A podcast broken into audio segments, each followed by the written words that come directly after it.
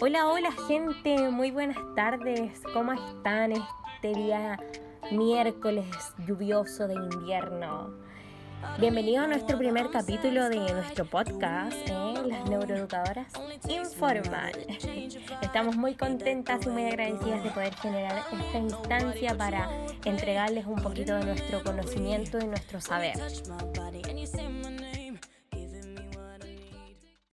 Bueno, primero que nada contarles que somos cuatro estudiantes de la carrera de Pedagogía en Educación Diferencial de la Universidad Católica Silva Enríquez y nuestro primer capítulo del podcast eh, será basado en todo lo que se trata del sistema nervioso, su estructura, sus funciones, la importancia del estudio y de su desarrollo evolutivo.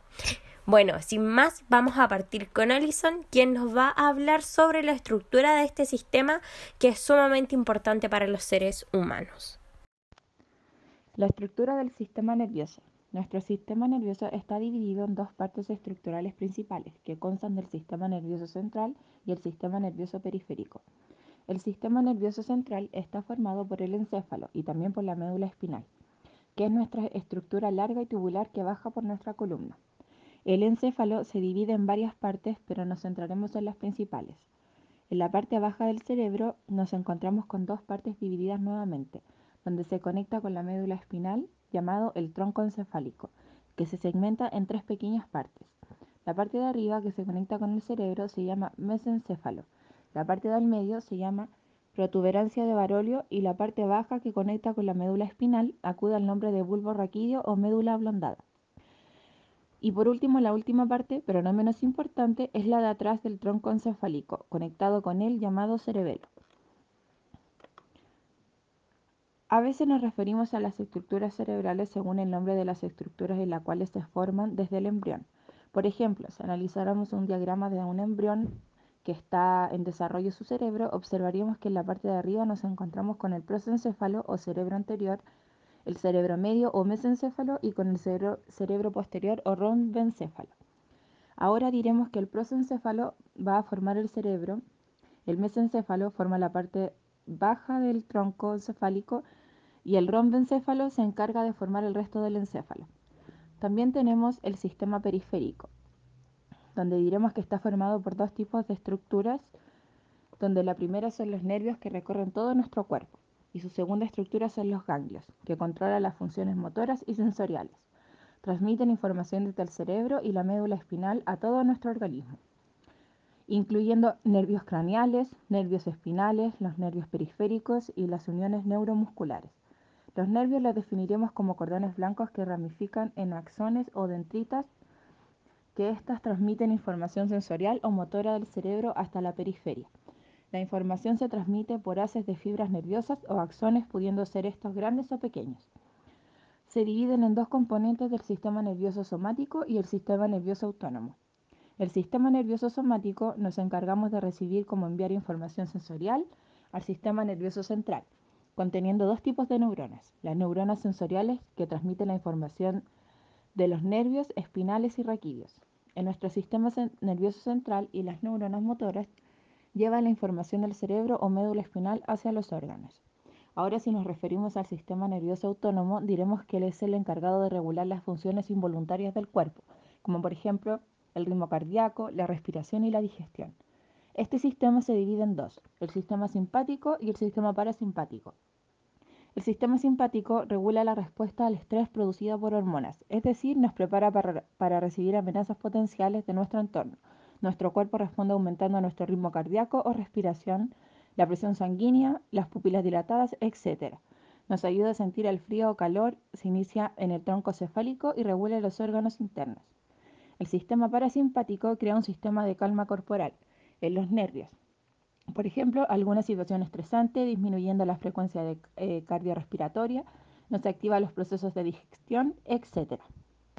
Mm, buenas, querida gente que está escuchando esto. Mi nombre es Constanza Ramírez y yo les voy a hablar de las funciones que tiene el sistema nervioso. Bueno, el sistema nervioso es de los sistemas más importantes y complicados del cuerpo humano. Su función es recibir y procesar toda la información que viene tanto dentro del cuerpo como del exterior, con el fin de regular el funcionamiento de los demás órganos y sistemas. El sistema nervioso se divide en dos, el sistema nervioso periférico y el sistema nervioso central. El sistema nervioso periférico permite que la médula espinal y el cerebro reciban y manden información a otros lugares del cuerpo, lo que permite que tengamos la habilidad de reaccionar a los estímulos de nuestro entorno como los movimientos voluntarios o las respuestas en situaciones de peligro. Además, si este sistema no existiera, el cerebro no podría recibir información, negando así una toma de decisiones que favorezca la supervivencia. Otra de sus funciones es la activación de la musculatura para llevar a cabo movimientos tanto voluntarios como involuntarios. El sistema nervioso central es el encargado de tratar la información que recogen nuestros sentidos para que podamos comprenderla mejor. Sus partes son el cerebro, el cual su función es procesar información, así como controlar el movimiento, las emociones, la cognición, la memoria e incluso el aprendizaje. Otra de sus partes es el cerebelo. Su función es regular los latidos del corazón, el equilibrio, la presión y la función respiratoria. Incluso también regula movimientos como caminar y correr. Y finalmente está la médula espinal. Tiene dos funciones, las cuales son ser la vía de comunicación entre el encéfalo y el cuerpo y ser el centro de muchos actos reflejos. Soy Daniela Coferé y voy a hablar sobre la importancia del estudio del sistema nervioso. Para estudiar el sistema nervioso lo dividimos en regiones a las cuales damos nombres que a veces indican su apariencia, otras veces sugieren su localización y otras más su función principal. Aún así, debe quedar claro que esos nombres son solamente indicaciones y que su función depende tanto de su localización en el cuerpo como del tipo de información que se analiza. Estudiar el sistema nervioso genera avances en la comprensión de nuestra biología básica y el funcionamiento del cuerpo, ya que recoge y transmite información sobre el estado del cuerpo humano. Esto es muy importante puesto que permite darle atención a la situación anímica del cuerpo.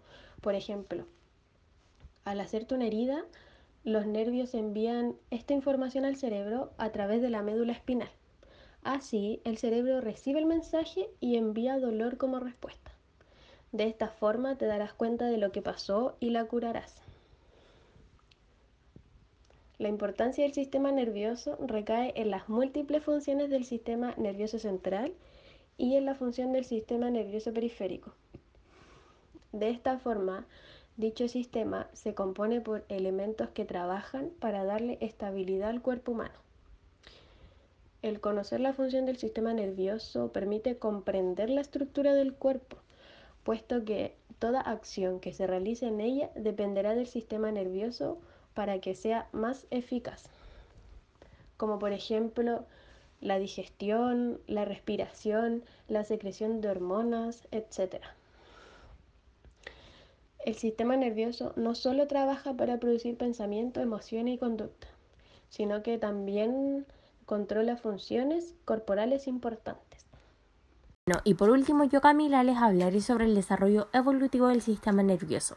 Debemos tener claro que este es un proceso dinámico el cual consta de diversas fases en su formación, así que acompáñenme a explorarlas. Comenzamos con la fecundación, la cual parte con el desarrollo embrionario en donde se produce la fusión del espermatozoide con el óvulo, en el cual los dos gametos forman una única célula denominada cigoto. Luego pasamos a la segmentación, la cual consta de la segmentación del cigoto dentro del útero, la cual se realiza mediante la mitosis eh, que permite la división del cigoto en dos células idénticas formadas por blastómeros, las cuales son células que se originan en la primera división del óvulo. Luego continuamos con la morulación, la cual es la consecuencia de la segmentación y la formación de los blastómeros, la cual eh, desencadenada por la mórula. Esta estructura posee de 12 a 16 células y se envuelve por dos membranas, una interna llamada membrana pelucida y otra externa denominada corona radiada. Luego continuamos con la blastulación. En esta etapa, el cigoto alcanza un gran número de células y da paso a la formación de la blástula, la cual aparece en forma de bola con una cavidad denominada blastócele. Y luego continuamos con la gastrulación, que aquí eh, se forma la gástrula y comienza su formación a la tercera semana y consta de tres etapas. El endodermo, que es la capa interna del disco embrionario, el mesodermo, que es la capa intermedia, y el ectodermo, que es la capa más externa del disco embrionario. Debemos tener en claro que la formación del tubo neural es un proceso clave en el desarrollo del sistema nervioso ectodermo se desarrolla hasta convertirse en una placa oval plana, la cual consta con una hendidura llamada surco neural, la cual da origen al tubo neural. La placa se comienza a plegar por sí y aparece un surco rodeado por dos pliegues. Al encerrarse el tubo neural se forman las crestas neurales, las cuales dan origen al sistema nervioso periférico. El tubo neural comienza a curvarse y aparecen tres vesículas las cuales se denominan prosencéfalo, el mesencéfalo y el rompencéfalo. En la zona ventricular se produce el proceso de la proliferación, la cual trata de un proceso en el cual hay gran generación de células nerviosas. Gran cantidad de neuronas inmaduras migran y son guiadas por las células de la glía radial, y cuando llegan a su posición definitiva comienzan a diferenciarse en tipos de neuronas. Luego, los conos de crecimiento son las prolongaciones de los anexos y dendritas que favorecen el crecimiento de neuronas. Los axones comienzan su ramificación una vez que llegan a su destino y realizan las conexiones con otras células. También se produce la apoptosis, en la cual ocurren muertes neuronales programadas y la sinapsis reorganiza y provoca que aparezcan algunas nuevas y continúen desarrollando el crecimiento. Posterior se da el proceso de mielinización, el cual consiste en la formación de vainas de mielina que recubren axones y su ayuda va enfocada a la conducción nerviosa. Si alguno de estos procesos llega a fallar o no se ejecuta de una manera adecuada, pueden surgir diversas patologías como la hidrocefalia, el trastorno de Dandy-Walker, las alteraciones en la corteza cerebral, la espina bífida y por último el encefalocele. Esperamos que el primer capítulo de nuestro podcast Las Neuroeducadoras Informan haya sido de todo su agrado y esperamos verlo en un próximo capítulo.